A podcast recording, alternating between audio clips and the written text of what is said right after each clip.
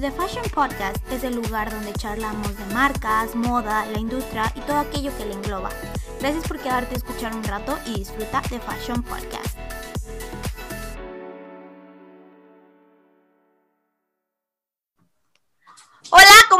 Yo soy Elvalicia Vega. Bienvenidos a un nuevo episodio más en The Fashion Podcast.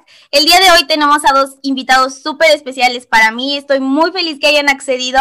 Y tenemos a David Márquez e Iván Gallegos con nosotros, creadores de la marca mexicana Ian Day.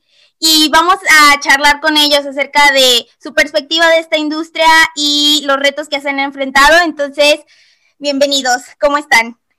Hola, hola, muy bien, muchas gracias. ¿Cómo están ustedes? Gracias por invitarnos.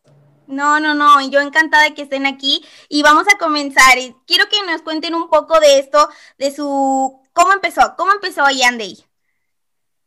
Pues Yanday, fíjate que prácticamente es, empezó como un hobby, no estábamos planeando que sucediera todo lo que hasta el momento ha sucedido, siempre lo hicimos con la convicción de querer hacer algo lindo, algo estético por otra persona y, así fue como comenzó, literal fue una, una oportunidad que se nos presentó y que de poco a poco nos fue sorprendiendo dando estos pasos que, que ha dado hasta el momento y, digamos que, que, de cierto modo fue algo que comenzó siempre como un juego, como un hobby, pero siempre con mucha pasión, eso sí. La verdad es que somos súper apasionados de la moda los dos y nos encanta todo lo que tenga que ver con la industria. Entonces empezamos primero trabajando para una empresa de zapato y ahí fue donde descubrimos un poco que juntos podemos hacer una muy buena mancuerna y llevábamos muy bien las cosas. Entonces empezamos a, cada quien por su parte, hacía vestidos para no sé, conocidas, familiares, etcétera.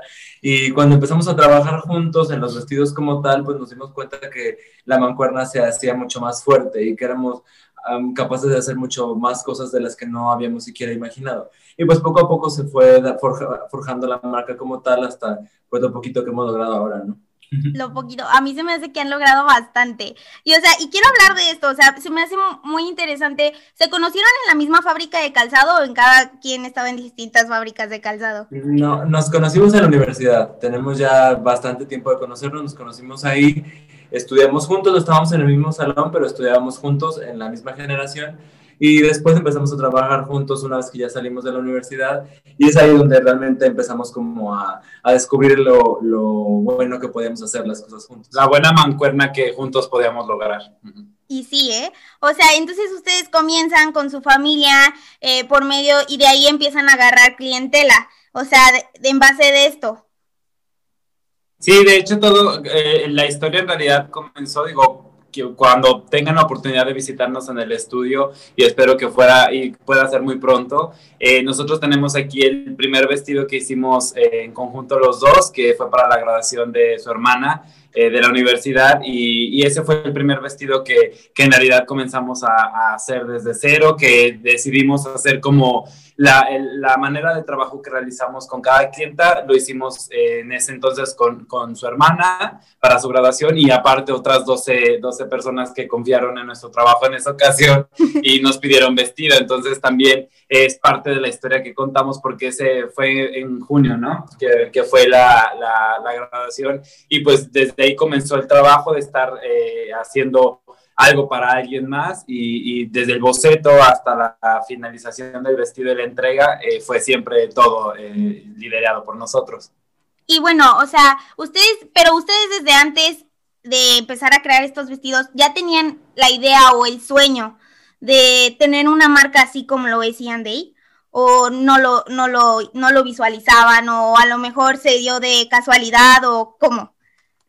Pues la verdad es que sí, creo que como eh, hablando del ego de diseñador, siempre hay una espinita de tener una marca propia, aunque si te somos muy honestos, los dos lo hemos platicado y la verdad es que no lo estábamos planeando, no era algo que estuviéramos buscando, porque al final, si te somos también igual muy honestos, los dos estábamos muy tranquilos y muy felices en nuestro trabajo, nos encantan los zapatos también y era como una pasión que descubrimos juntos por el, por el zapato como tal y por, por darnos cuenta de lo, de lo mucho que nos gustaba ver el producto en la gente como tal. Entonces, pues no, no, no, realmente no se planeó, no fue algo que, que dijéramos, oh, en tal año tengo que tener una empresa, una marca, algo de este tipo, o queremos dedicarnos a esto como tal. La verdad es que no, como David te lo menciona, fue la graduación de mi hermana quien detonó como tal el empezar a hacer vestidos juntos. Y, y incluso cuando ya los estábamos haciendo como tal, no no estábamos dimensionando ni visualizando que pudiera ser una empresa, esa es una realidad. Entonces, poco a poco empezamos a llenarnos de clientas, de, porque tú sabes que cuando haces algo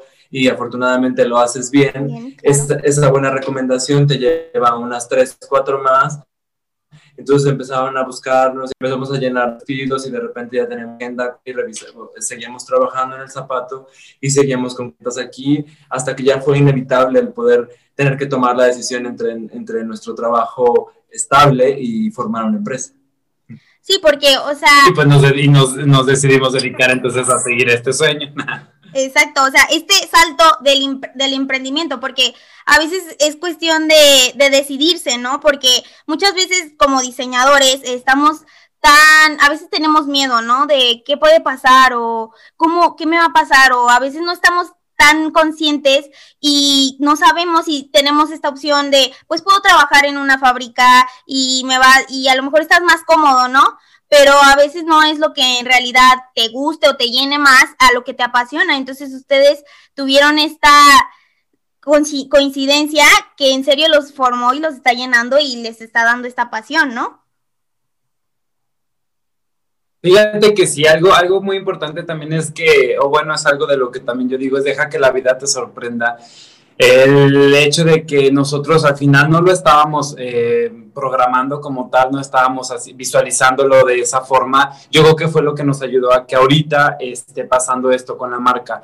Porque yo creo que de entrada, si, si, si, si tú supieras y, y, vieras todas las cosas que hemos realizado o tuvimos que hacer para que esto se sucediera, pruebas con clientas una de la mañana, eh, no descanso, o sea, si, si todas las personas que nos están escuchando van, van al sub, bueno, antes no, pero eh, eh, antes sí podían, ahorita ya no por la pandemia, pero si ibas normalmente al parque con tu familia, al cine, al súper, lo que sea, nosotros no, nada de eso, o sea, era sábado, domingo, lunes, toda la semana trabajando, haciendo algo por los vestidos, entonces sí, definitivamente el tomar la decisión para emprender es muy difícil y por lo general te desanimas al minuto dos de que comienzas a hacerlo porque no te no, no pasan las cosas como tú quieres que pasen. Entonces el hecho de que nosotros no lo hubiéramos planeado fue un factor muy importante ah, en, en la ejecución del mismo porque nunca esperábamos o la frustración. No vimos en el momento de Chin no está haciendo, llevamos un año y no está haciendo una empresa consolidada. No, simplemente dejábamos que pasaran las cosas y pasaban las cosas y de pronto invitaciones a pasarela,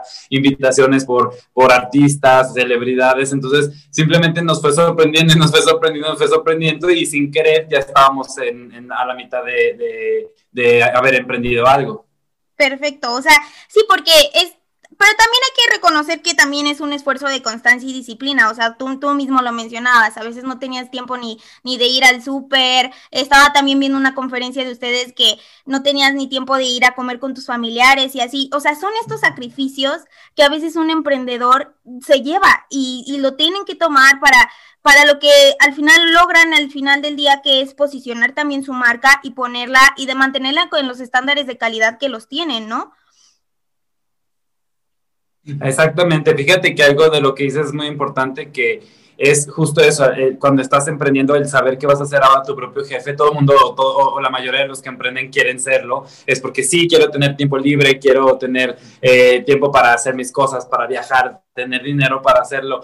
Y después te das un tope fuertísimo en la frente cuando dices, o sea, eres el primero que llega a la empresa, eres el que la abre y eres el que la cierra y tu empresa está en tu casa, entonces se vuelve tu casa, tu empresa y nunca descansas. esa parte la verdad es muy complicada porque no, no es tan sencillo, eh, es una decisión que, que cuando se toma, se toma conscientemente y pensando en que si lo quieres hacer, lo vas a hacer, entonces es, es, es difícil eh, eh sacrificar cosas que, que tienes allá afuera, amistades, eh, salidas hasta a veces al, al antro, a, divertirte un rato, a tomar un, a irte a tomar algo, un trago, no sé, qué sé yo, lo, lo, sacrificas porque tienes una responsabilidad mayor. Entonces a veces el hecho de que quien piensa que emprender es, híjole, vivir padrísimo y estar de fiesta. digo, en nuestro caso no ha sucedido así, pero es porque nosotros también lo hemos elegido. Entonces, eso, eso también es bien importante que lo sepan porque el emprender no es nada más ser dueño de tu propio tiempo, es, es de, tener a la cabeza a muchas, muchas cosas,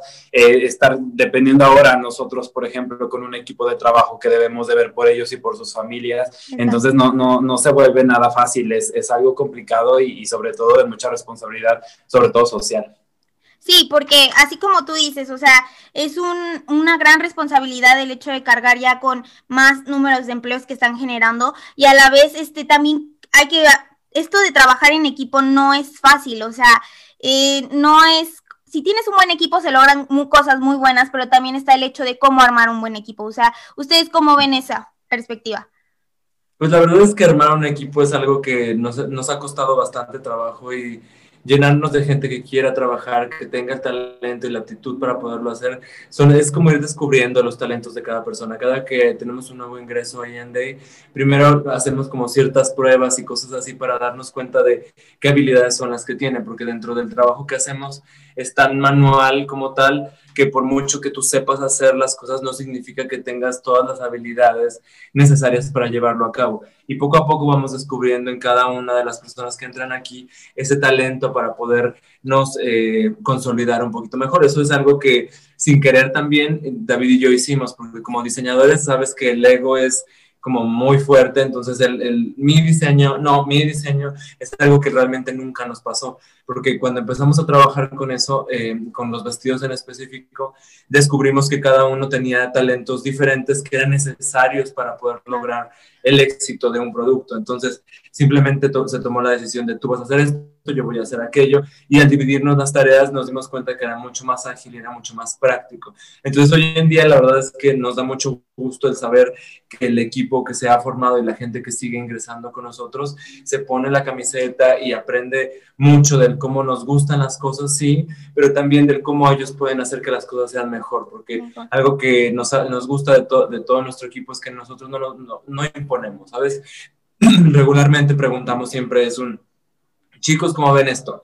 ¿Les gusta más así o así? ¿O prefieren que tenga esto o que tenga aquello? Y el escuchar la opinión de la gente y el del equipo en general nos ayuda a poder tomar también decisiones y saber que a lo mejor a mí me gusta verde, pero si a la mayoría no le va a gustar el verde, pues no tiene caso que ese producto salga a la venta, ¿me entiendes? Entonces vamos haciendo como ciertos filtros con ellos mismos e incluso cuando se trata de una costura muy simple, son, se puede ver así con esta costura y se puede ver de esta forma con esta otra costura. ¿Qué nos gusta más? No, pues nos gusta más por acá. Entonces creo que formar un equipo es, es acerca de comunicación, de buscar el talento en la gente y de poco a poco eh, ir reuniendo esos granitos que hacen falta para que el equipo se haga más fuerte.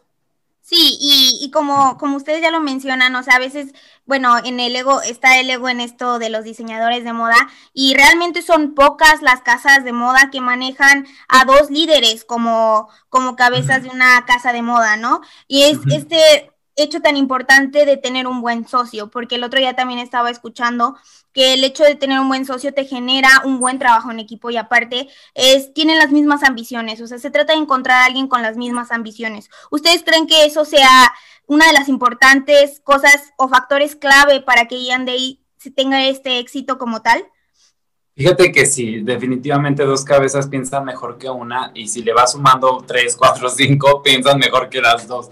Entonces, eh, definitivamente esa parte de nosotros al ser dos personas eh, nos, eh, nos, ha pasado en innumerables ocasiones en, las que de pronto es un Iván por algo está como un poco, eh, no sé, decaído o tal vez no está tan motivado, y, pero yo, ¿no? Para, para darle la pila o para, hey, no, mira, ahora vamos a hacer esto. Y de pronto me pasa viceversa, ¿no? Pasa que yo ando como, pues, tal vez no, no andas en el mood adecuado como para poder crear o no se te ocurre algo como diferente y de pronto te van de, oye, no, pero ¿y si hacemos esto otro? Entonces, esa parte, esa dupla que, y, y complejidad, complicidad, perdón, complicidad que tenemos entre los dos nos ayuda a que, a que esto sea mucho más sencillo y sobre todo en la parte del socio, ¿no? Estamos buscando lo mismo, eh, como, como pareja y como, como dueños y, directores de la marca, estamos buscando siempre el bien común para la marca, para Ian. Entonces, ¿qué es lo mejor para Ian? No es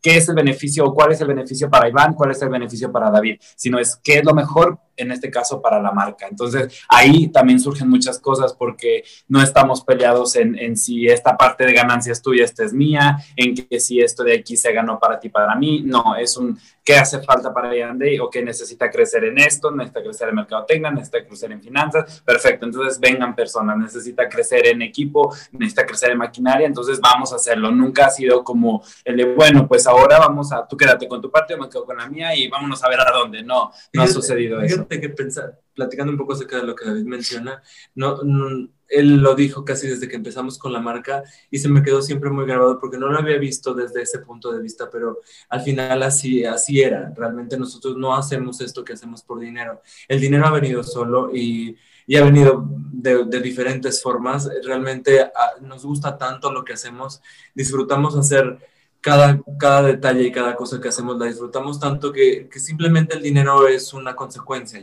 veámoslo así. Él siempre dice, esto yo no lo hago por dinero, porque si lo hiciera por dinero estaría contando los centavos y como te lo dice él, estaríamos dividiéndonos en nuestras partes y que nos toque y que no.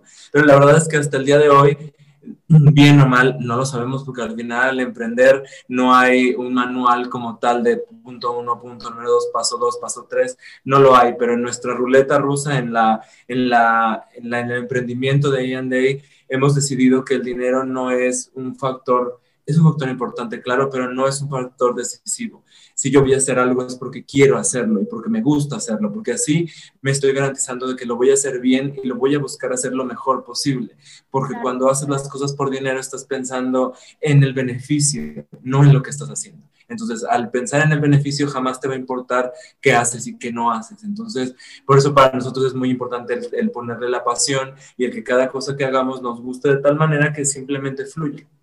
Exacto. Y qué bueno que lo tocamos porque muchas veces como diseñadores nos cuesta este trabajo de lo que yo pienso es lo máximo, ¿no? Y me da mucho gusto que podamos tocar este punto porque para mí era un punto muy importante, que a veces no sabemos trabajar en equipo y no tanto, ni siquiera a veces como diseñadores, ¿no? Como cualquier persona, ¿no? No sabemos trabajar en equipo, nos cuesta, nos da, no nos interesa el bien común, ¿no? O sea, no nos importa lo que le pase al otro. Y siento yo que también es una de las cualidades de su marca, el trabajo en equipo y se nota. Entonces yo por eso quería tocar este punto y, y pero también cuáles han sido estos retos como socios, o sea, cuáles han, cuáles han, cómo le han hecho para lograr definir entre ustedes dos la inspiración para la marca. Fíjate que cuando comenzamos a trabajar en la en el calzado, eh, me tocó que yo fue, me tocó ser el, coordinador de la línea que, que, llevaba en ese entonces de calzado y Iván entró como subordinado, entonces yo hablé con él y le dije, sabes, yo no, no pretendo en este caso ser tu jefe, no quiero ser tu jefe porque si fuera tu jefe vas a tomar eh, eh, o obedecer más bien lo que yo pida que hagas. En este caso yo quiero que seas mi amigo para que entonces entre los dos veamos por el bien de, de en este caso, de, de, la línea de calzado que llevábamos. Entonces él como que se me quedó viendo y me dice muy extrañamente, ok, lo hacemos, o sea, como de, ay, qué raro, ¿no?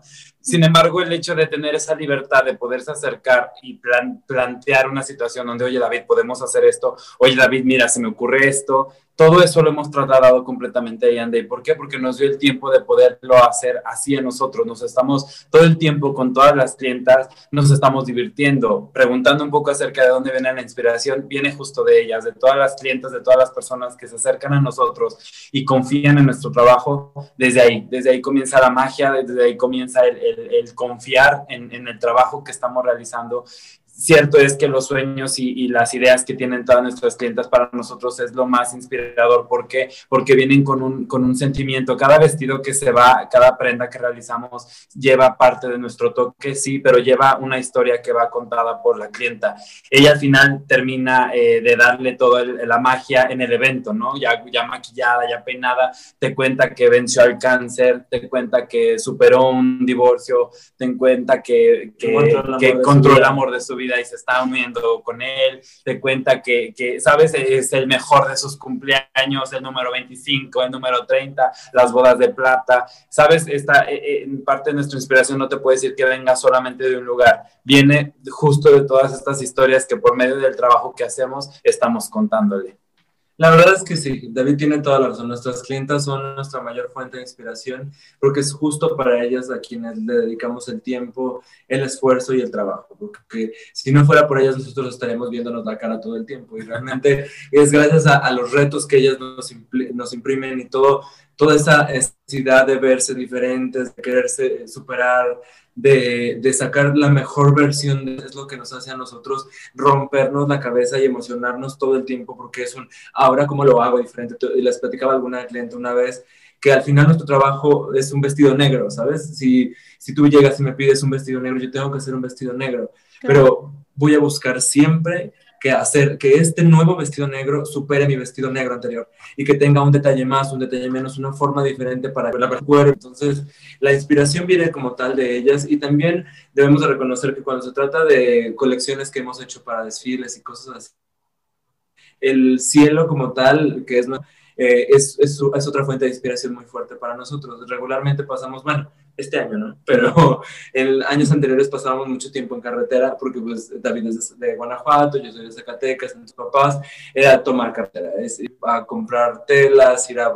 Entonces eh, pasábamos mucho tiempo en carretera y regularmente nos toca ver los atardeceres y a los dos nos llama mucho la atención las formas y los colores que los atardeceres tienen. Entonces, siempre nos ha pasado cada colección que desarrollamos que cuando menos acordamos nos estamos topando con el atardecer que nos dictamina los colores, las formas y nos hace pensar como al final venimos los dos solos platicando de cualquier cosa porque sí, no nos para la plática. Entonces, cuando venimos solos y cualquier cosa y de repente nos topamos nos topamos con el atardecer, y si hacemos esto, y si metemos este color, y si ponemos aquello, entonces el, cielo como tal nos ha dado muchísimo y siempre nos gusta como de alguna u otra forma, porque nos ha llenado de muchas bendiciones, por llamarlo de alguna forma, y, de, nos ha dado mucha riqueza visual para continuar en este camino. Sí, porque también así como tú, ustedes también mencionan esto de la, inspiración, que las principales también son las clientas y también eh, lo que importa también es el, el, modo en lo que lo escuchan, ¿no? Porque también muchas veces está este hecho de que sí, te oímos, te, te oímos, pero no te escuchamos ni entendemos en realidad lo que quieren. Y este hecho de que ustedes respeten las ideas de sus clientes y lo tomen como inspiración, logra marcar una diferencia. Y de hecho ustedes también estaban comentando, o sea, en una conferencia comentaron que está el punto de marcar la diferencia, qué está haciendo cada persona para marcar la diferencia. Y cómo es que ustedes llevan esto de marcar la diferencia en cada vestido, ¿no? Y se, lo, y se nota y se, se logra transmitir a través de cada colección que sacan. Y, pero ¿qué más? ¿Ustedes cómo, cómo diferencian o qué más hacen para marcar la diferencia en Ian Fíjate que no te puedes quedar estático, no puedes estar, no puedes quedarte sin, sin, sin eh, con ese poder de innovación que, que, se debe de tener, sobre todo en un proceso tan creativo como lo es eh, Nian Day, ¿no? En Nian Day tenemos que estar con el 300%, eh, con toda la, la, la pila bien puesta y con toda la ¿cómo te puedo decir? La mente muy abierta para ver todas las cosas que, que, que, están a tu alrededor, que pueden ser fuente de inspiración, que no te mantengan eh, siempre haciendo como lo mismo. Y, y, sobre todo, digo, algo, algo que, que, nos demostró mucho este reto fue eh, prácticamente el momento que estamos viviendo mundialmente, que es esta pandemia. Entonces, como marca, el decidir darle un giro por completo a lo que veníamos haciendo, que es una marca que podría ser un artículo de lujo si tú quieres, o, o, o prendas de, vestidos de noche, de alta costura, de pronto nos tuvimos que tornar a hacer otra cosa muy diferente y que obvio es, dolió, dolió mucho porque tomar la decisión de, ok, ¿qué vamos a hacer? O, pues dejamos todo aquí, nos esperamos a que esto pase y pues nos vemos ya cuando todo esto ya se haya calmado o bien agarramos el toro por los cuernos y decidimos hacer algo por, por todo esto, ¿no? Entonces pues tomamos la segunda, como pueden darse cuenta, y, y decidimos eh, innovar en esta cuestión de, ahora realizar trajes de protección y cubrebocas eh, durante todo el periodo de la pandemia. Entonces, eh, esa parte de poderte reinventar cada vez que sea posible es algo que para nosotros tiene ahora mucho peso y, y, sobre todo va plasmado también en cada uno de los diseños de nuestras clientas, porque Iván te lo explicó sencillamente con el, el, el ejemplo del vestido negro. Es, tú, tú, vienes con, a, a, solicitarnos un vestido negro, entonces nosotros veremos de qué manera vamos a hacer, transformarlo y, y, y hacerle cambios para que sea diferente al de la otra persona. Entonces, obviamente va tu personalidad implícita, pero es muy importante también saber que nosotros tenemos la convicción y la tarea de buscar buscar hacerlo ver lo, lo, diferente posible y en este caso que cuente con la, con la calidad de diseño que, que, tú estás esperando y también por la cual estás pagando. Entonces, esa parte de diferenciación para nosotros siempre ha sido muy importante y pues bueno, eh, qué mejor ejemplo que, que la, la, la, línea WeCare que en este caso estamos nosotros eh, lanzando ya al inicio de la pandemia para poder hacer este cambio a, a todo lo que sucedió en, en como revolución en Day. Sí, claro, y hablando de lo, de lo bueno que trajo también esto de la cuarentena y el hecho de no quedarse estáticos, como ustedes lo mencionan, y el hecho de empezar también a interesarse por estos trajes protectores, trajo la atención de, pues, lo vi en sus redes sociales de la modelo internacional Naomi Campbell, ¿no? Y, Así es. Y sí, o sea, me alegra bastante que las marcas nacionales estén poniendo el nombre de México con las propuestas de diseño. Y, y, me da mucho gusto que se hayan fijado en ustedes y que hayan, y que les hayan dado el crédito también, ¿no? ¿Ustedes cómo se sintieron con eso? No, pues es que, ¿qué te puedo decir? No, no te la crees. Yo me acuerdo que en la universidad me tocó exponer en una de las clases, en segundo semestre me tocó exponer a, a las supermodelos y pues nos dieron elección, ¿no? Eh, estaban escritas en el, en pintarrón las modelos que podíamos ir seleccionando yo así corrí y puse así, Naomi Campbell, yo quiero hacerla, ¿no? Quiero hablar de ella. Entonces, ahora que de pronto recibiéramos el mensaje de ella, eh, de verdad fue impactante yo cuando vi que nos escribe el chico que lleva mercadotecnia, dice, Naomi está escribiendo, y yo mando mensaje, yo, ¿cuál Naomi? Dije, ¿qué clienta? ¿Quién? ¿Cómo se llama? ¿Quién se llama Naomi? No sé. Y yo, ¿es la Naomi? ¿Es Naomi? Y ya cuando, bueno, pegamos, pegamos de gritos, de saltos, yo grité como loco por todo el estudio y me volteaban a ver también nuestra parte del equipo y les decía, es Naomi, es Naomi. y ellos así, bueno, pero ¿qué está pasando? ¿Quién es? Y, y, no, la verdad estábamos pues rayadísimos, estábamos bien contentos, no podíamos creerlo. El hecho de, de que dentro del, de, de, la tempestad pues nos esté yendo también todavía bien y, y, haya ese punto de, y ese factor de diferencia, híjole, ha sido una bendición. El, luego también tuvimos la oportunidad, Vogue, eh, Vogue México nos publica también, entonces híjole, esa parte, esa parte también fue como, wow, una sorpresa increíble porque no, sabes, no, no está, nunca, y, y, vuelve a pasar lo mismo que veníamos platicando desde el inicio, no planeamos que sucedieran estas cosas. Si hubiéramos planeado, me hubiera puesto yo en la meta, algún día Vogue México me va a publicar, algún día Naomi Campbell va a poner mmm, algo de nosotros, te podría decir, no, ¿cómo le vas a hacer? ¿No? Y la mente, ¿no? Te empieza a echar bromas y, y no, no lo vas a lograr. Y de pronto es Vogue México por una, una iniciativa We Care de cuidado hacia la pandemia y traje protector que esta supermodelo ve y decide, y decide adquirir porque se sintió identificada con algo que ella misma estaba viviendo y que quería utilizar, no te la crees. O sea, no, si en ese momento que yo estaba exponiendo acerca de ella me hubieran dicho, en tantos años vas a poder vestirla, te diría, ay, sí, jajaja, ja, ja, ¿por qué? ¿Y por qué con cubrebocas y por qué con un traje de protección? Pero pues ahora se entendería todo por completo y, y sabrías el por qué sucedió de esa manera. Entonces, estamos muy contentos, muy orgullosos y, y sobre todo, con, pues muy agradecidos de que, la, de que también allá afuera eh, la, la, iniciativa esté tomando mucha fuerza y sobre todo que las personas la hayan, la hayan tomado muy bien. Entonces, ¿qué te puedo decir? Más que agradecidos, estamos muy contentos y, y, y, muy satisfechos con el trabajo que estamos realizando. Sí, porque al final es otro logro más para la marca y es uno, bueno, yo lo consideraría también uno de los, unos grandes acontecimientos, ¿no? O sea, porque claro. están representando a México de parte, o sea, de, en este hecho internacional y están poniendo pues el nombre de diseño mexicano en alto y siento yo que también este uno de sus grandes saltos fue esta aparición, eh, bueno, de la portada donde Yalitza Aparicio usa un vestido suyo, ¿no? Siento yo que también ahí marcó una un gran, este, una gran piedra, ¿no? En este, en este camino de Ian Day, ¿no?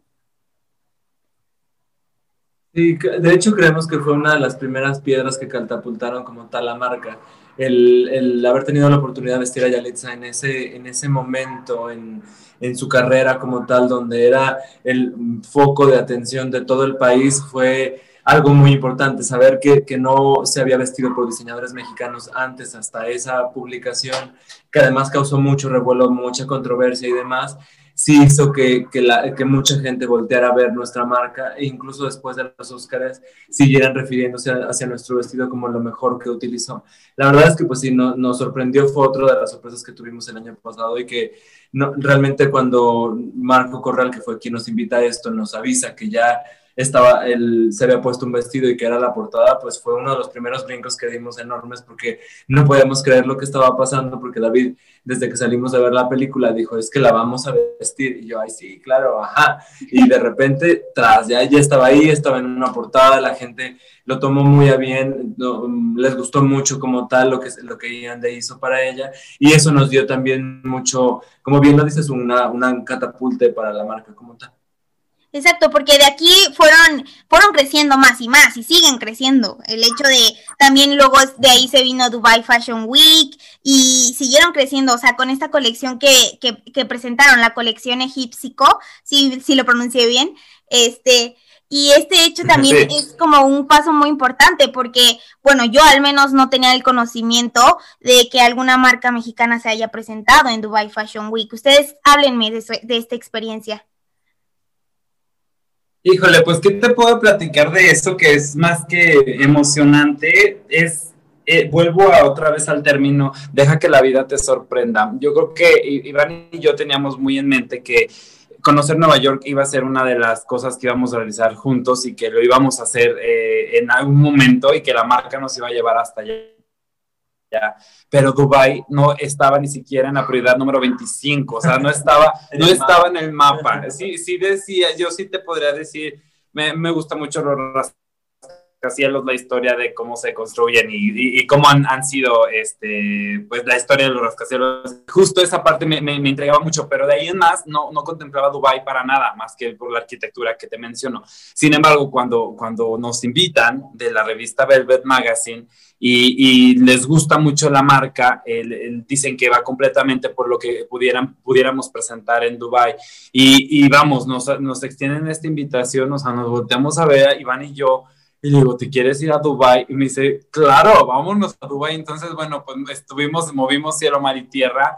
Eh, fue un año, la verdad, muy lleno de muchas emociones, de mucho cansancio también, pero sobre todo de muchas emociones. Y, y fue un 2019 en el cual nos tuvo como como con una, era una montaña rusa, pero siempre era como más padre y más padre y seguía subiendo y era más padre y, y, siempre fue como esos sentimientos encontrados, ¿no? De, de, no creer lo que nos estaba pasando. De pronto, este papá de Iván eh, platicó con nosotros eh, cuando les dimos la noticia que íbamos a ir para allá y, y dijo algo muy importante que también se me quedó grabado mucho porque dijo, es que no es que vayan, sino lo que van a ir a hacer Exacto. a Dubai es lo que importa, el hecho de representar a México, el hecho de que una marca mexicana esté por allá representando eh, lo que hacemos muy bien acá, no, no, no nada más C&A, sino también hay muchas marcas de muchos artículos que realizan con una excelente calidad y que sin problema pueden competir allá afuera a un público internacional. Entonces, esa, esa parte es la que pues la verdad nos llenó de muchísimo orgullo. Bueno, ya nos llevamos hasta la banderita,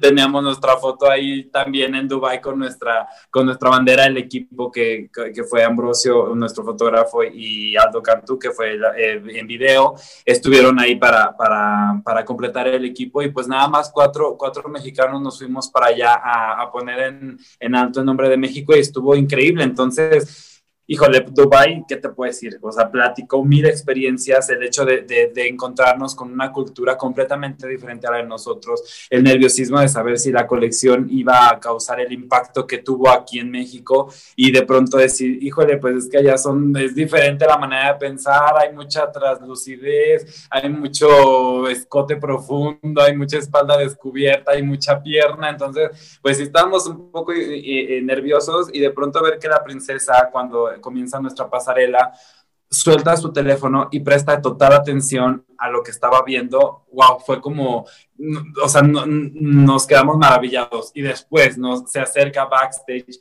nos contacta y nos dice al día siguiente que quiere platicar con nosotros porque le gustó mucho lo que vio. Ay, no, entonces era como, no, no, o sea, bueno, no la puedes creer, era como, me va a dar un ataque cardíaco en este momento porque no está, no, no, no crees lo que está pasando.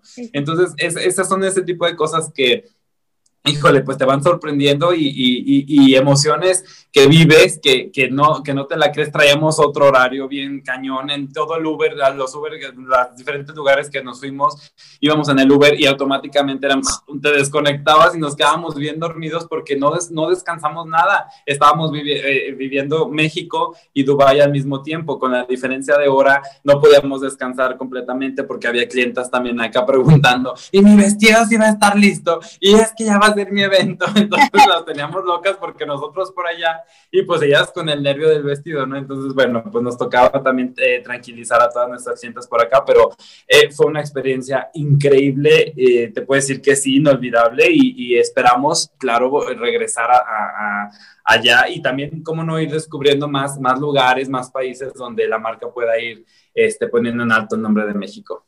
Exacto, y, y, hablando de esto, de cómo ya los empezaron a, conocer y empezaron a darse más cuenta de, que esta marca existe y de, de, la calidad y la, y la propuesta de diseño que traen y, y la inspiración que manejan, ¿cuál, cómo, ¿cuáles han sido los retos que se han encontrado en esta industria como tal?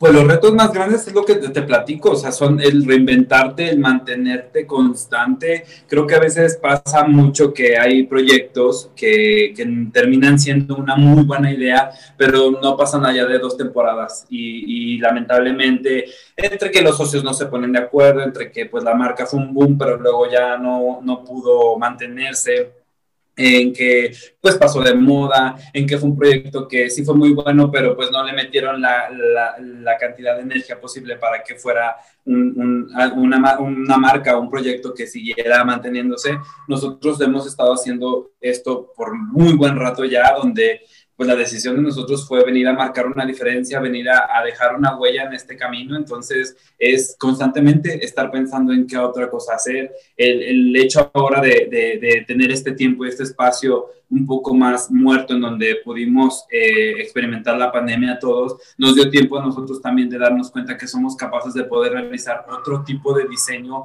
otro tipo de diseño un poco más urbano, que podemos tener también como ese lado que tal vez eh, dejamos muy, muy escondido y de lado por querernos ir por, por los bordados, las telas finas, lentejuelas, encajes y todo eso que la marca tiene, pues descubrimos que también ese gusto por el ejercicio, que fue algo que mantuvimos durante toda la pandemia, nos, nos gustó mucho y ahora querer comenzar también a, a tener algo como algo más deportivo, algo que pueda hacer desde nuestra visión también un, elemento deportivo que pudieras este, vestir y que puedas tener, es, es un reto constante el, estarte poniendo ahora, bueno, ¿qué sigue? ¿Qué sigue después de esto? El siguiente paso que va a ser, no podemos decir, ah, ya, como marca leonesa ya tocamos límite, estamos muy bien, ya somos unos diseñadores que están haciendo bien las cosas. No, estamos constantemente en crecimiento, estamos haciendo nuevas cosas, no podemos detenernos. No ahora, eh, sentimos que aunque ya tenemos nuestros años, todavía estamos jóvenes, entonces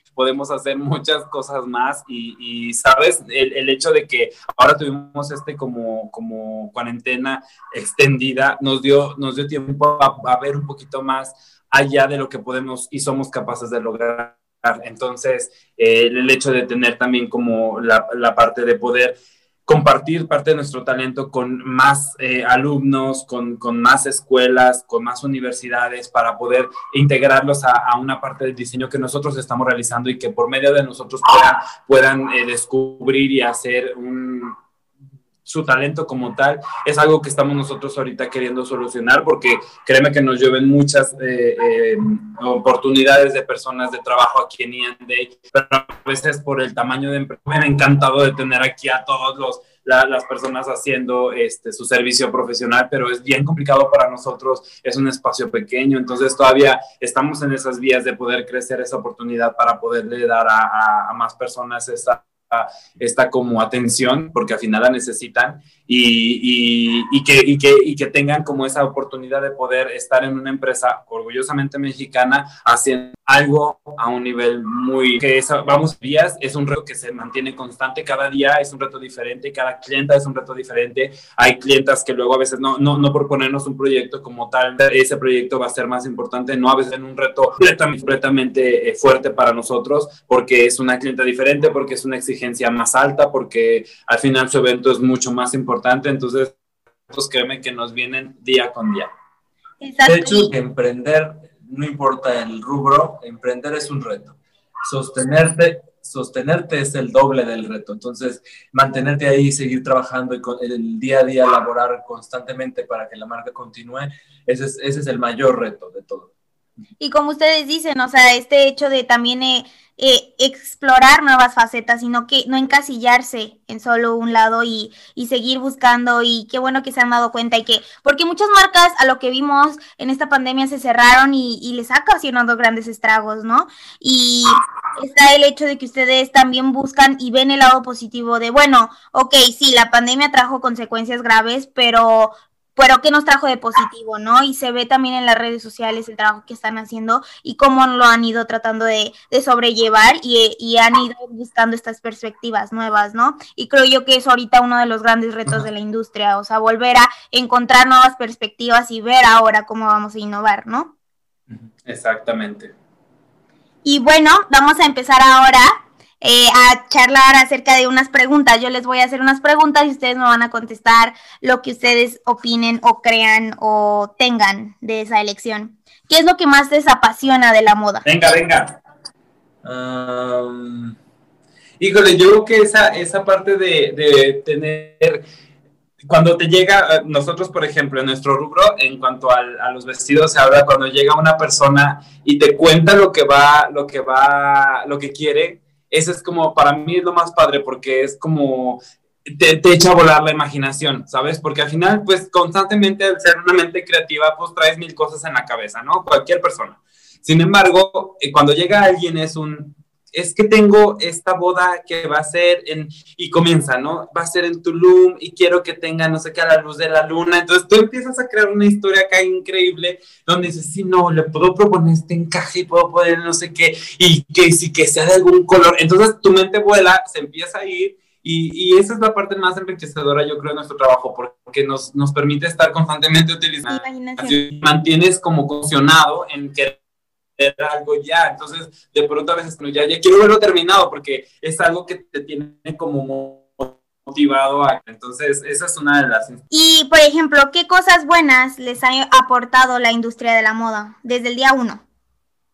Híjole, pues lo que nos ha aportado sobre todo es la oportunidad de, de crear siempre, de creer y de que es creo el, el hecho de somos un ejemplo viviente, me gustaría decirlo así, tal vez está mal que lo diga yo, pero somos un ejemplo viviente de querer es poder. Entonces, si tú quieres realmente hacer que algo funcione, bueno, pues créalo. Y, y yo creo que, y, créetelo, la, la, la, moda es esa, esa opción que nos ha dado el que sea, al trabajar en la moda, y eso me gustó mucho desde que entré a la carrera, cuando, cuando vimos el plan de estudios, el que tuvieras eh, diseño de moda, el que tuvieras calzado, el que llevaras algo de marroquinería, el que llevaras una embarradita de joyería, el que te, tuvieras parte de fotografía, eh, pasarela, eh, ¿cómo se llama esto de, de los escaparatismo? Entonces, vamos, todo eso te da la opción a decir, ok, ¿qué parte de la moda es la que quieres atacar? ¿No? Vas a querer atacar foto, vas a querer atacar pasarela, vas a querer atacar este stylist, vas a querer hacer lo que quieras. Entonces creo que la moda ahorita nos está dando justo a nosotros como esa apertura de decir, diviértete en lo que quieras. Nosotros, uh, a Iván siempre le gustó mucho la parte del shooting, la parte del estilismo, la parte de, de poder eh, ver reflejado su producto en, en, un medio impreso como tal. Entonces, digo, ahora pues ya no es impreso, ya todo es digital, pero justo esa parte, esa es algo que nos divierte muchísimo y bueno, y se vuelve loco cuando, cuando comienza un shooting y bueno, quien, lo, quien tiene la oportunidad o ha tenido la oportunidad de trabajar con nosotros y lo ha visto en acción, bueno, en el shooting se convierte, es otro. Entonces creo que esa parte de la moda te, te, eh, para nosotros nos, nos deja su oportunidad de, de, atacar diferentes puntos en donde de pronto te conviertes en stylist, de pronto te conviertes en fotógrafo, de pronto te conviertes en escaparatista, entonces porque es, e, esta parte de la moda te lo presta y te lo da y te lo regala porque es parte del, del producto que realizas. Entonces, pues para nosotros creo que es esa parte de ser como todólogos en esto y poder eh, embarrarnos un poco de, cada una de, de, las experiencias que nos deja eh, hacer algo para la moda. Perfecto. Y sí, o sea, siento que la industria de la moda tiene muchísimas vertientes, muchísimas aristas en las que te puedes desarrollar y siento yo que no es un mundo que se queda sin, sin nada, ¿no? Siempre tienes que estar, siempre puedes hacer de todo, ¿no? Así como a, a ti te gusta esto, a mí me gusta ilustrar y a otras personas les gusta confeccionar, ¿no? Y también está claro. el calzado y la macroquinería, entonces yo siento que, yo, que es una buena aportación de la industria de la moda. ¿Qué consideran que todo mundo debería saber acerca de la moda? Eh, ¿Qué te queda y qué no te queda? Yo creo que la proporción, ajá, sí. justo es, es parte de eso, porque no es, por ahí decía... Porque te interesa y no te interesa en la moda, sí tendrías que tener una idea clara de que te va bien a ti, porque al final nos puede no gustar y puede, podemos creer que la moda no, no es para nosotros o no nos interesa, pero al final David lo decía siempre que el levantarte y decidir qué ponerte es estar creando ya y estar imponiendo de alguna forma una moda. Entonces, el poder tener clara la parte de la proporción de tu cuerpo y de las eh, formas que te son más adecuadas hacia tu cuerpo, pues creo que es algo que todo el mundo debería de saber porque de esa manera podrían sentirse más cómodos y lucir mejor su cuerpo. Tal vez de cierto modo por medio de lo que viste, de lo que vestimos, dar a conocer a una persona el, el, nuestra idea de lo que pensamos, ¿no? Entonces, al, saber, al decir, bueno, yo me he visto de este tipo de forma o con estos colores, estoy queriendo dar también un mensaje a las personas eh, que me están viendo. Entonces, eh, creo que por ahí, por ahí va el sentido de, de la pues sí, de cuidar tu estética y la proporción. Pero pues definitivamente la moda, la, la, la, moda lo que te acomoda y pues bueno, si no te quedan los leggings, pues no te los pongas, ¿verdad? y si no te quedan las faldas cortas, pues tampoco te las pongas. Entonces yo me encanta, por ejemplo, todo lo oversize, creo que se ve muy padre, pero yo más que oversize me veo como súper relleno y gordo. Entonces digo, pues no me lo voy a poner, ¿verdad? No me puedo poner algo así porque me va a ver así chaparrito. Entonces necesito pues algo que me ayude a, también a que mis figuras se estilicen. Entonces creo que a la moda lo que te acomoda. Perfecto, sí, yo también, a mí también me gusta lo oversize, pero también siento que me vería muy chiquita, mido unos 52. ¿Qué opinan de la industria de la moda en México? que se está desarrollando, creemos que, que, bueno, nosotros tenemos ya de haber egresado de la universidad eh, 12, sí. creo, 12 ah. años, este, y de cuando nosotros estábamos estudiando en la universidad a el día de hoy, hemos nosotros mismos sido partícipes de un cambio impresionante en cuanto a la industria en México. Creemos que sigue desarrollándose, al final digamos que se está posicionando incluso como tal, porque hace 12 años, hablar de un diseñador en México, hablar de un diseñador en León que podría apoyar a alguna empresa de calzado era, una, era casi una falacia, o sea, claro. ni, ningún empresario, ningún eh, fabricante quería creer o pensaba que, que este, este ramo como tal era necesario. Y poco a poco hemos ido como rompiendo esa piedra y entendiéndonos un poco más y también aprendiendo de este otro lado de la, de la moneda donde el saber de la estética, los colores y eso es algo que te tiene que ayudar.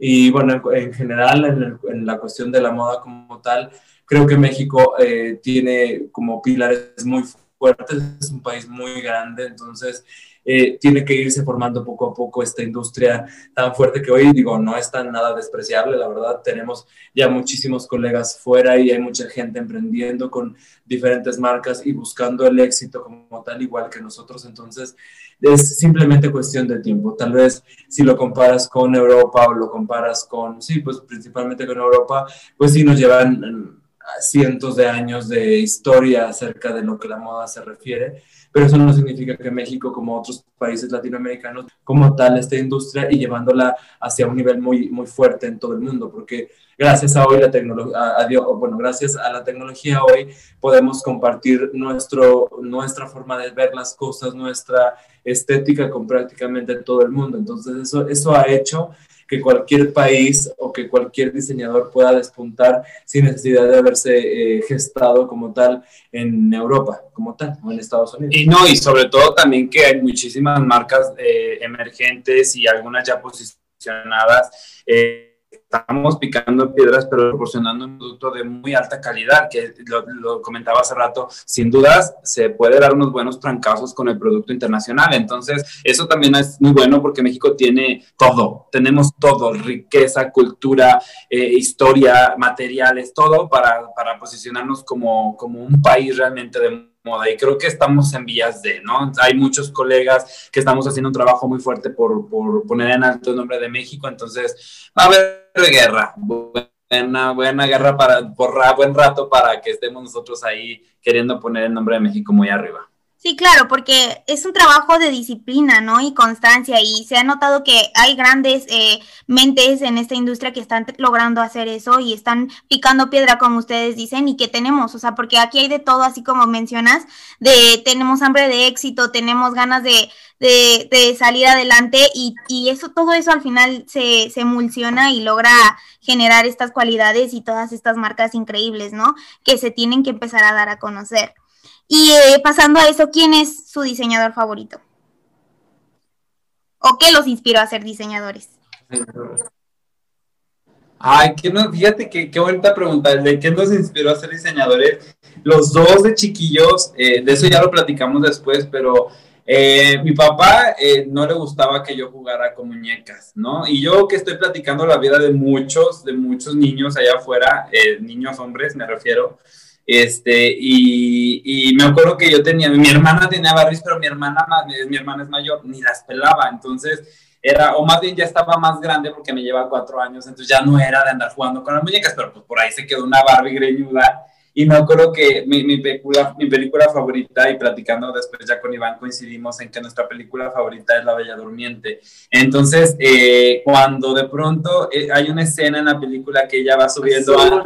Ajá, no, no, esa no, esa es la última. Cuando va subiendo ella antes de tocar el, el, el uso y pincharse el dedo, ella va subiendo unas escaleras y una cauda muy larga va subiendo escalón por escalón. Y Iván, bueno, he querido recrear ese momento en campañas publicitarias, en fotografías, porque es un momento que para mí tiene mucho significado. Tenemos una, una, una fotografía este, con una modelo eh, de San Luis Potosí, se llama Karina Higa, donde pudimos lograr como esa, esa, esa escalera donde sube varios, este, la, la cauda arrastra varios escalones y creo que eso comienza, ¿no? esa libertad de poder de poder eh, eh, vivir esa parte de eh, esa parte femenina que, que, podemos tener y que la hayamos disfrutado obviamente en su momento, en nuestra infancia. Creo que, nos, bueno, en mi caso a mí me marcó, obviamente mi papá no, escuchara que iba llegando, por allá iba a volar la muñeca, se volvía a llenar mi voladora porque pues por allá se tenía que aventar para esconderse, pero pero es, eh, eso era algo como muy, desde chiquillo me acuerdo que me encantó y trataba de buscarles como más vestiditos y ponerle a hacer ropilla ahí diferente porque obviamente pues no me iban a dejar comprar algo porque era para qué la quieres o tu hermana ni la está pidiendo, entonces era como esa, esa parte de inspiración y fue, fue para mí la, muñeca. Para mí creo que fue el ver... Um, como las necesidades que tenía una mujer de verse, de verse bien. Mi mamá, me tocó muchas veces acompañar a mi mamá con alguna costurera, hacerse un vestido, hacerse algo, porque era como muy eh, asido a, buscarse ropa. Entonces, el, ver cómo era que, que, la trataban, el ver cómo era que ella le decía esto, el otro, la señora le proponía ciertas cosas, como que eso empezó a despertar en mí esa necesidad por empezar a ver cosas diferentes y, y formar cosas diferentes. Y, perdón por interrumpirte, pero también de ser capaz de poderlas crear tú, ¿no? Porque era un, ay, ¿qué puede ser tan difícil? ¿Qué difícil tiene eso? Sí, sí se puede hacer, ¿no? Y pues hoy en día, la verdad, hablando un poco de lo que David decía, eh, hemos tenido la oportunidad, porque obvio, ah, yo también viví lo mismo de las Barbies, a mí tampoco me dejaban jugar con ellas, entonces creo que esa espinita se quedó tan clavada en los dos como tal, que hoy, eh, veintitantos años después, eh, nos hemos dado el lujo como tal de tener a miles de Barbies, ¿sabes? Son miles ya. Son todas esas clientas que se acercan a nosotros, es como una Barbie más con un reto diferente. Entonces nos llenamos de Barbies sin querer y, y, hemos tenido también la oportunidad de escoger a nuestras propias Barbies y decir, ahora la quiero pelirroja, ahora la quiero rubia, rubia mulata, ¿sabes? Entonces nos, nos ha dado como estamos muy agradecidos con la vida y con nuestros papás y con todo el mundo porque nos han permitido y nos hemos permitido disfrutar de eso que tal vez en nuestra infancia no pudimos y que ahora podemos hacer de cualquier forma, ¿sabes? O sea, basta con decir, ay, ahora quiero que sea, y tengo años queriendo una asiática, pero lo vamos a conseguir.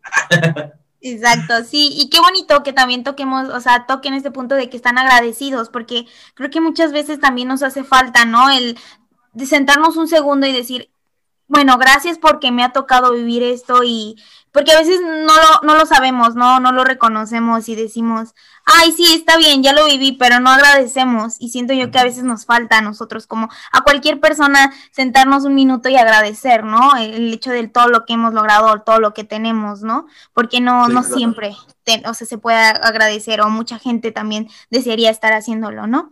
Entonces siento yo que, que es bonito que lo hayan dicho y también que, pues sí, ahora sigan y sigan y sigan y como tú dices, lo van a lograr. lo han logrado. Así va, estamos en eso. ¿Cuál es, su accesorio, ¿Cuál es su accesorio de moda favorito? Los zapatos. Los zapatos. Definitivamente los zapatos.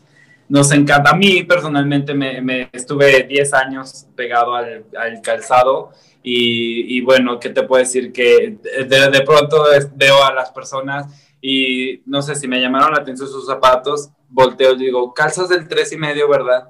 Ay, sí, ¿cómo sabes? Y yo, mm, es que tengo muy, mucho rato viendo los zapatos de las mujeres, entonces, para mí los zapatos, sí, y no sé. Sí, para, no, para mí igual, porque de hecho me pasa muy seguido que cuando se acercan aquí a nosotros y nos piden un vestido, que quieren que tenga una abierta en la pierna, siempre les digo lo mismo y espero nunca haberme escuchado muy sangrón, pero siempre les digo es, si los zapatos están bonitos, te dejo la abierta, pero si yo te veo unos zapatos feos, soy capaz de cerrar la abierta, porque si vamos a enseñar unos zapatos es porque van a estar bonitos y no mejor no los enseñamos, ¿para qué? La verdad es que es un accesorio con el que empezamos a trabajar y nos encantó a los dos. Creo que cuando iniciamos la universidad, si alguien me hubiera preguntado, de hecho me lo preguntaron muchas veces que por qué estaba ahí, yo siempre decía era por la ropa, porque la ropa era lo que me, realmente me llamaba la atención. Pero al, zapato le agarramos un cariño que no tienes tú una idea. No, a cualquier lugar que hemos ido de viaje que hemos conocido, más de allá de ir a buscar un museo, cuando menos acordamos estamos viendo zapatos, zapatos, zapatos, zapatos. Lo platicábamos hace poquito con un proveedor que es impresionante cómo no nos los vamos a poner, no nos los queremos poner, pero el estar viendo los zapatos, el tocarlos, el ver la forma de las puntas, los materiales, el tacón, la forma de la suela, nos llena de tal manera que es como, ah, terminamos como si hubiéramos sido satisfechos. Exacto, sí, a mí también creo que es mi calzado, mi calzado, ¿eh? mi accesorio de moda favorito y, y sí, siento yo que la universidad, bueno, a mí me ha transmitido eso y doy gracias por haber conocido esta área y me encanta a mí también, entonces siento yo que sí, o sea, el hecho de ver materiales, combinaciones y todo distinto, la verdad es que sí atrapa. Sí, sí atrapa. Sí, coincidimos completamente. ¿Qué consejo le darían a alguien que quiere ser diseñador de moda? Que lo piensen muy bien, que no es una carrera fácil. Eh, hoy creo que la mayoría de los chicos, tal vez me equivoque, pero lo que yo veo en general es que la mayoría de los chicos más que ser diseñadores quieren ser stylists, quieren ser gente que disfruta de la moda y no que trabaja para la moda, que son dos cosas muy diferentes porque mientras eres eh, o te capacitas como diseñador, el punto es crear, ¿sí? Y no porque ellos no lo hagan, pero sí es diferente y creo que tal vez haría falta ya una carrera nueva donde el styling como tal tenga sus, estructuras eh, bien formadas y se les enseñe cosas que no, porque al final no es lo mismo que pierdas cuatro años aprendiendo a hacer piezas de calzado, a sacar patrones de vestidos o de ropa, cuando podrás estar aprendiendo a cómo combinar realmente los colores, cómo eh, utilizar aplicaciones. Utilizar aplicaciones, de combinar prendas, saber de proporciones, de,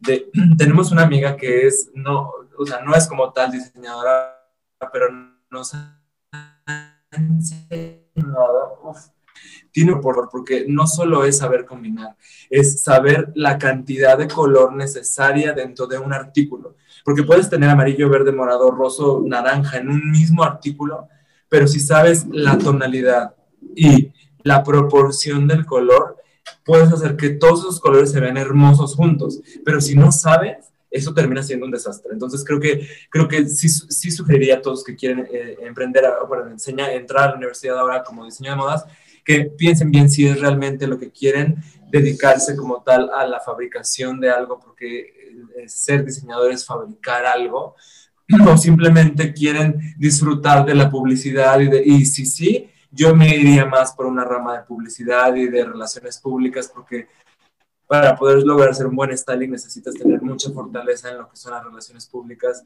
y la parte de medios, ¿no? Sí, definitivamente en, en, cuanto a lo que Iván comenta, el, ¿qué, ¿qué, le podemos decir yo a un diseñador? De decirle que lo puedes hacer y lo vas a lograr si tú quieres y realmente es lo que deseas. Porque por ahí vemos a muchas personas en ping-pong de carreras de ahora me voy para acá, ahora mejor no, mejor me, era como por merca, ay no, es que era por comunicación, porque primero quería ser actriz o actor y luego ya después dijo, no, mejor sí mercadotecnia porque, porque me encanta a mí todo eso, pero luego ya cuando me dices, ay no, yo no quiero ventas, entonces bueno, te vas, eh, tú mismo te haces una chaqueta mental que no te deja salir de ahí. Yo lo que te puedo decir es que si te identificas con la parte de, de la creatividad, diseño estás en una muy buena carrera, pero si es realmente el diseño de moda lo que te apasiona, entonces pierde el miedo a que te van a decir por ahí que, ah, es de costuritas, ah, te van a poner a hacer costuritas y cositas así chistositas, que uno piensa que un diseñador gráfico, por ejemplo, se desvela haciendo un trabajo importante de geometría y discúlpenme, pero bordar bordar te lleva el mismo tiempo y te cansa más, o no sé si más, pero sí te cansa igual. Entonces, y es un trabajo igual de minucioso que, que consta también de mucha geometría y de mucha, de mucha paciencia. Entonces, creo que tiene el mismo peso, no es lo mismo que, que, que obviamente lo que se realiza un diseñador gráfico con uno de modas, con un industrial, todos tenemos nuestro, en nuestro ramo las diferencias y las dificultades, pero, si ya detectaste que no es ninguno de esos diseños y es modas, ok, entonces prepárate porque lo que se cuenta y lo que se ve de lo que puede hacer, por ejemplo, en este caso, nuestra marca, no se compara con lo que pasa detrás. El día a día en Neon Day no es nada acercado a lo glamuroso que tú piensas que fue Dubai, que fue Nueva York, que fue México Bridal Fashion, que no, que ha sido con el, contacto con Naomi Campbell, lo que fue con Yalitza, lo que fue con Paris Hilton, lo que fue con Belinda, no Nada de eso, nada de eso, todo detrás fue una friega, estuvimos, estuvimos trabajando constantemente. Digamos que se, si tú volteas a ver a una marca como la de nosotros o a marcas de que se dedican a este tipo de cosas, es muy fácil perderte en lo bonito que se ve todo lo que David acaba de mencionar y la mayoría de la gente no está viendo que realmente llegar a que alguna celebridad se ponga un vestido requirió de meses de trabajo, de horas de bordado, de tiempo de corte, de tiempo de costura, que hacen que sea un vestido lo que se pueda llevar a algún lugar. Entonces, creo que por ahí va lo que David quiere decir, que es un, toma en cuenta que para lograr ese tipo de cosas que son las que te gustan ver, tienes que sacrificar mucho tiempo, dinero y esfuerzo para poder lograr eso que, que, realmente te está gustando ver. Pero es bien bonito hacerlo, definitivamente. Exacto, y, qué bueno que también lo, lo comentan, porque sí, muchas veces eh, está muy mal direccionado lo que es diseño de modas y todo lo ven glamuroso, pero realmente es un lado muy pesado, o sea, es un trabajo demasiado cansado y de demasiado esfuerzo y de, demasiado, demasiada observación, ¿no? O sea, creo que lo que cuenta está en los detalles y muchas veces a veces no nos damos cuenta de eso y pensamos que va a ser fácil, o sea, y yo lo he visto, o sea, yo lo vivo, vivo como diseñadora, está pesado y sí, y a veces falta esta valoración, ¿no? Y también para los futuros diseñadores sí quiero que se quede bien en claro que lo que dijeron es totalmente acertado y no solo es irnos por el, lado de publicidad, marketing y así, porque eso es totalmente distinto, ¿no? Y qué bueno que lo, que lo comentaron como, como consejo, porque sí, sí es algo muy interesante. Y bueno, ¿cuál es su próxima meta en esta industria? ¿Cuál es la próxima meta para Ian Day? Fíjate que las metas, eh, las metas las vamos viendo conforme a lo que la marca va exigiendo. Eh, en este caso, nosotros eh, tenemos planteado, obviamente, poder generar ahora un producto que sea más asequible a nuestro consumidor. ¿En qué sentido? Que puedas, te pueda hacer de una de una adquisición mucho más sencilla a un vestido, ¿no? De, de pronto necesitas, para poder traer un artículo de Day, pues necesitas tener un evento, ¿no? Y al tener un evento, entonces, bueno, ya tengo el evento, entonces decido ir con estos chicos. Pero antes de llegar con nosotros, pues tienes la opción de poder llegar a cualquier otro lugar y encontrar el vestido que estás buscando para ese evento. Una vez que no lo encuentras, entonces es que tal vez la opción de estar, de ir con nosotros aparece en tu, en tu lista de prioridades. Sin embargo, habemos varios que nos dedicamos a esto. Pues bueno, nosotros también queremos hacer algo un poco más diferente, de, tener una línea de accesorios que, que, pueda, que puedan por las personas y que en este caso puedan traer constantemente al día a día algo que, que sea de la marca Day. Entonces, estamos justo trabajando en eso. No te puedo dar más detalles, pero sí lo van a ver ustedes más, eh, más muy pronto en, en, nuestras redes sociales porque estamos trabajando en ello. Algo lo que te platicaba, que eso sí ya es algo que, que se realizó, es el, la cuestión deportiva con, con Indy 47. Indy 47 estamos realizando eh, una parte de, de los cubrebocas también deportivos para todos aquellos que gustan el deporte o de practicar algo eh, algún tipo de deporte o actividad en el cual no te permite respirar tan fácilmente un cubrebocas. Entonces estamos comenzando con eso, pero Indy 47 va a venir a reforzarse con, con, elementos y con prendas más deportivas. Entonces, eso es algo de lo que ahorita traemos en mente y, y que estamos ejecutando. Entonces, por ahí van a seguir viendo noticias de nosotros y, y artículos que, que, van a poder adquirir y que pues de igual manera también van a ser de, de, de, un costo también mucho más accesible y que van a, van a poder utilizar eh, diariamente. Qué padre, no, qué bueno que ya lo dicen para que los seguidores estén atentos a los siguientes proyectos. Sí. y bueno, pues ya llegamos al final de esta de este episodio y la verdad es que agradezco muchísimo que hayan participado el día de hoy. Estoy muy feliz porque es un espacio para que esta industria siga, se siga conociendo y se siga poniendo el nombre de la industria latinoamericana, nacional, de la moda como tal, en un aspecto muy importante. Y, a mí me da mucho gusto, me da mucho gusto que hayan accedido y que sean estas personas tan lindas, tan alegres y que compartan esa alegría con, con los demás. Y me da mucho gusto que hayan estado aquí con nosotros el día de hoy. Muchas gracias a ti por invitarnos, la verdad fue un placer por aquí estar platicando un ratito y conociéndonos un poquito más. Se me fue rapidísimo el tiempo, estuvo muy, muy padre, la verdad gracias por la invitación y pues al contrario, nosotros encantados de poder platicar y compartir con ustedes algo de lo que hasta este momento de historia llevamos y pues lo que sea que tengan dudas, nosotros estamos aquí para resolver. Exacto, no, un gusto y también un gusto trabajar también con Elizabeth, me da mucho gusto, es una persona lindísima y le mando un saludo muy grande porque estuve con ella en contacto para toda la cita y la verdad es que qué lindo equipo también tienen. Le mando un saludo y vamos a decir sus redes sociales, la, ellos están como arroba y arroba no, ¿cómo? Arroba, no, déjenlo, perdón, de nuevo, es arroba ian-day, así nos encuentran en Instagram y Facebook, tenemos la página web que es www.ianday.com y ahí es donde nos pueden encontrar fácilmente, Facebook e Instagram. Perfecto, y ya saben, yo soy el Valicia Vega y estamos en redes sociales como arroba de Fashion Podcast. Espero que les haya gustado mucho, si les gustó mucho este episodio, compártanlo para que más gente conozca esta perspectiva de estas grandes mentes en la industria mexicana. Entonces, bueno, llegamos hasta aquí el día de hoy. Estoy muy en serio, muy agradecida, muchísimas gracias y también a mí se me pasó rapidísima. Entonces, muchísimas gracias por participar. A ti, muchas, gracias. muchas gracias. Cuídense mucho, un beso y créanme que ustedes lo pueden hacer. Nos estamos viendo muy pronto.